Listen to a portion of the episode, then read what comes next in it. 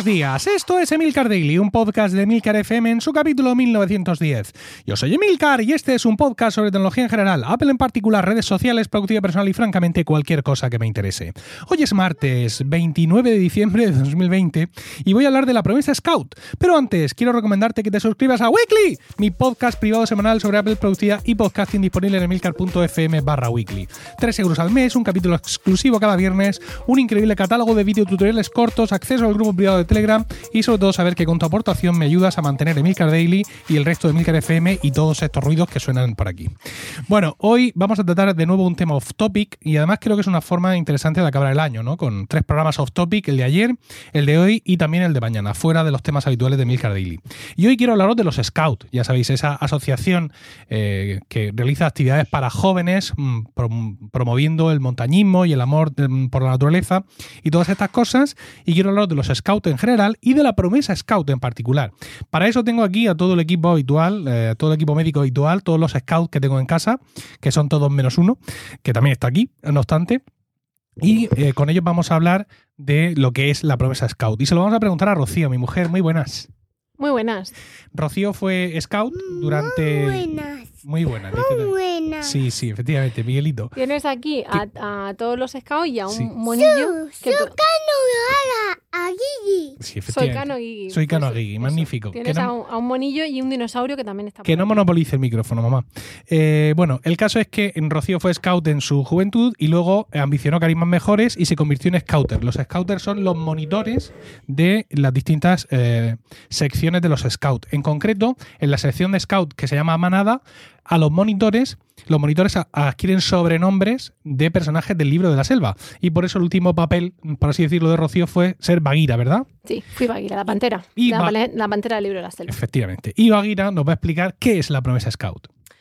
Bueno, pues la promesa Scout, por decirlo así no muy purista, es un compromiso que el Scout mm, asume a nivel privado, pero que además hace público cuando hace la promesa, porque eso siempre se hace con el resto de, scouts que hay pues en ese momento en la acampada o en la reunión o lo que sea. Se suele, como es un momento muy emotivo de, de todo scout, el, el día en que hizo su promesa, eh, además se hace pues generalmente en el campamento de verano, con padres, con intendentes, con el resto de scouts que lo vean. Si no, pues a veces se hacen otros campamentos, pero se suele intentar en campamentos por la solemnidad que eso lleva.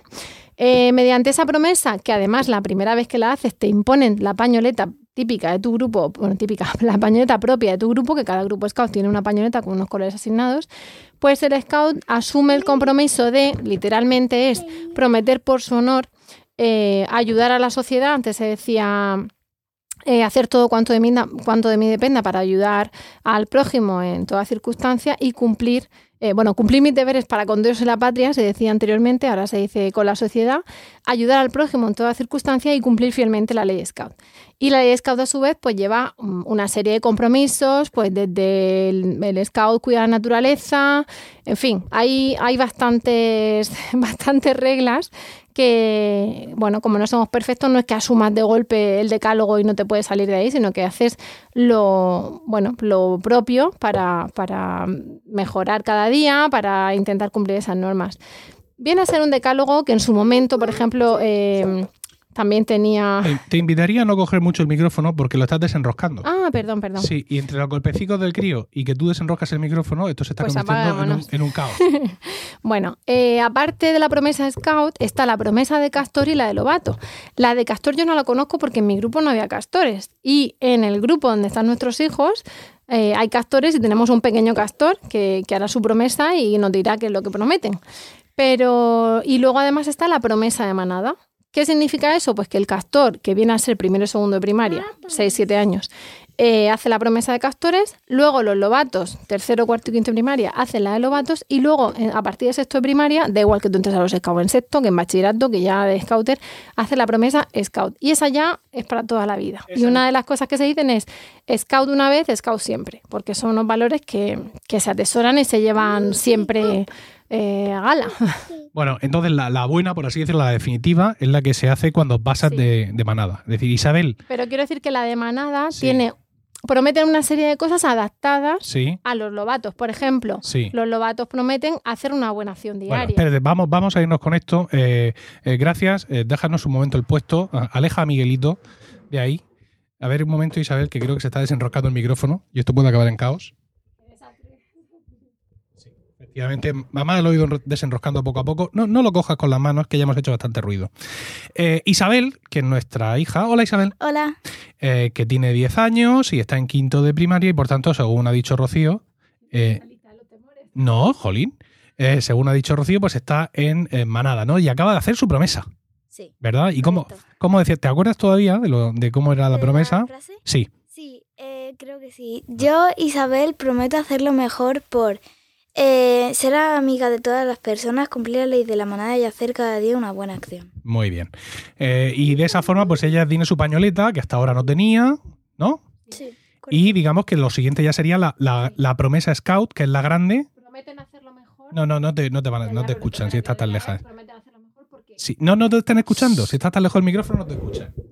Digo que la promesa de Lobatos dicen prometo hacerlo mejor porque el lema de Lobatos es Lobatos haremos lo mejor. Sí, Para cada día intentar superarse a sí mismos. muy bien. Y, en la, y cumplir las leyes de la manada porque también a su vez hay unas leyes de la manada. El lobato cuida la naturaleza, el lobato es limpio y aseado, el lobato escucha a los viejos lobos. Esas son las máximas de Balú, mamá. Bueno, son leyes y máximas y todo que al final los lobatos tenéis que cumplir o no.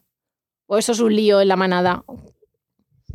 Eh, me, me he perdido. Tenéis, te- tenéis que hacer lo que dicen Baguira y Aquela, Y, ¿Y Balú? Y Bao y todo eso. sea una máxima o sea una ley, pues Sí. eso. Bueno, eh, has hablado que eh, vamos a intentar no, no tocar el micrófono, no arrastrarlo, en fin, intentar que la gente no se suicide.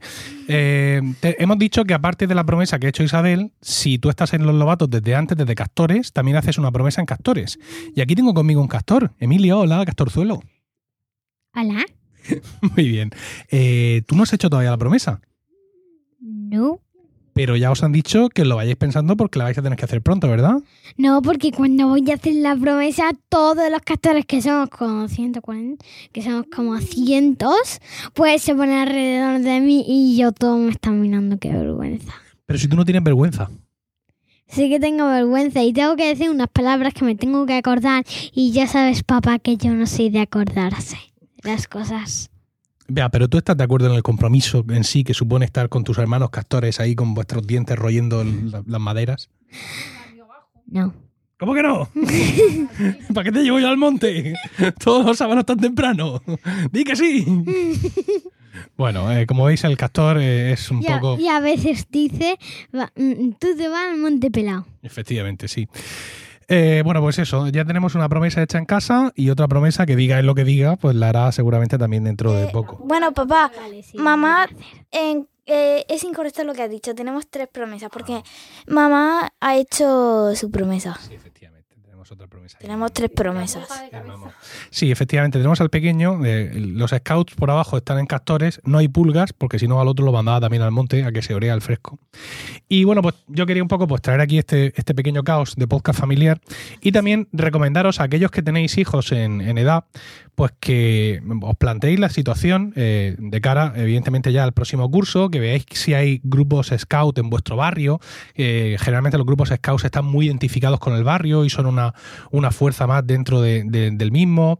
Eh, integran mucho a los niños no solo con la naturaleza, sino con, con todo su entorno también urbano. Y la verdad es que yo estoy muy contento de que hayamos tomado esa decisión de, de llevarlos a los scouts. Evidentemente, con, con una scout en la familia como es Rocío, la cosa era más sencilla, ¿no? Es decir, eh, ya teníamos un sendero que seguir, que es el que había marcado ella, pero vosotros que me conocéis sabéis que eh, el monte y yo somos incompatibles. Es decir, la naturaleza me detecta y me rechaza automáticamente.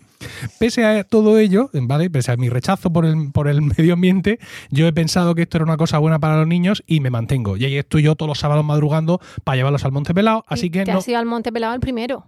No, el primero no.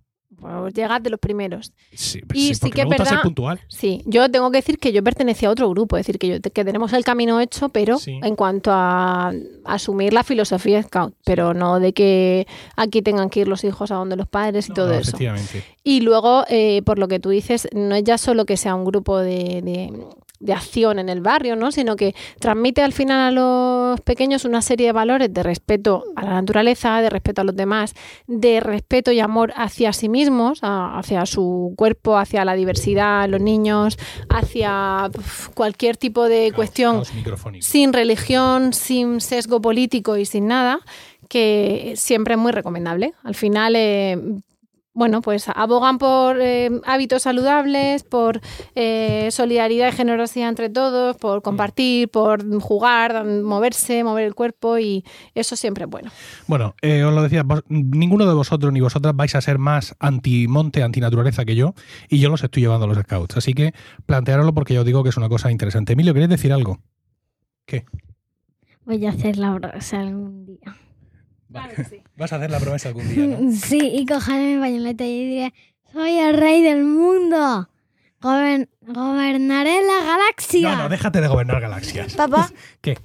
que, a ver, nosotros estamos hablando de los scouts en general, pero Sí. Sí, como ya hemos comentado, eh, los grupos scouts están muy vinculados a la vida, a la vida de, de los barrios. Entonces, pues la gente tiene que buscar el grupo scout que esté más cerca de su casa porque es la manera de desarrollar mejor esa, esa actividad. Y bueno, Y en el futuro va a haber otro grupo Scout. Scout Emilcar. Muy bien, muy bien, cariño. Bueno, pues esto ha sido todo. Un, pequeño caos familiar aquí para recomendaros el escultismo en general. Y, y que eso, si tenéis niños en edad de, de triscar por los montes, aunque vosotros no lo hayáis hecho, pues id ya calentando, ¿vale? Porque generalmente los grupos scout, las plazas son limitadas y están muy demandadas. E incluso en estos tiempos tan aciagos para cualquier cosa, es un sitio estupendo donde llevarlos porque allí controlan muchísimo todas las medidas que, de seguridad que se tienen que tomar, se toman. Y mira, mejor que al aire libre no van a estar en ningún La sitio. cara que traen cuando vuelven de la excursión, aunque hayan estado separados, haciendo danzas separados, cantando mm, con mascarilla, cada uno en una punta del monte, la cara que traen a la vuelta Sí, no tiene precio. y sobre todo el que te dejen un rato tranquilo en fin de semana tampoco tiene precio. Bueno, espero vuestros comentarios en Twitter, arroba Emilcar, y no olvidéis suscribiros a Weekly, mi podcast privado semanal sobre Apple, productividad y podcasting disponible en emilcar.fm barra weekly. Que tengáis un... ¿qué? Que es martes. ¿Y qué son los martes? Que tengáis un fantástico martes, un saludo y hasta mañana. Adiós. adiós. Ti, ti, ti, ti. ¡Woo!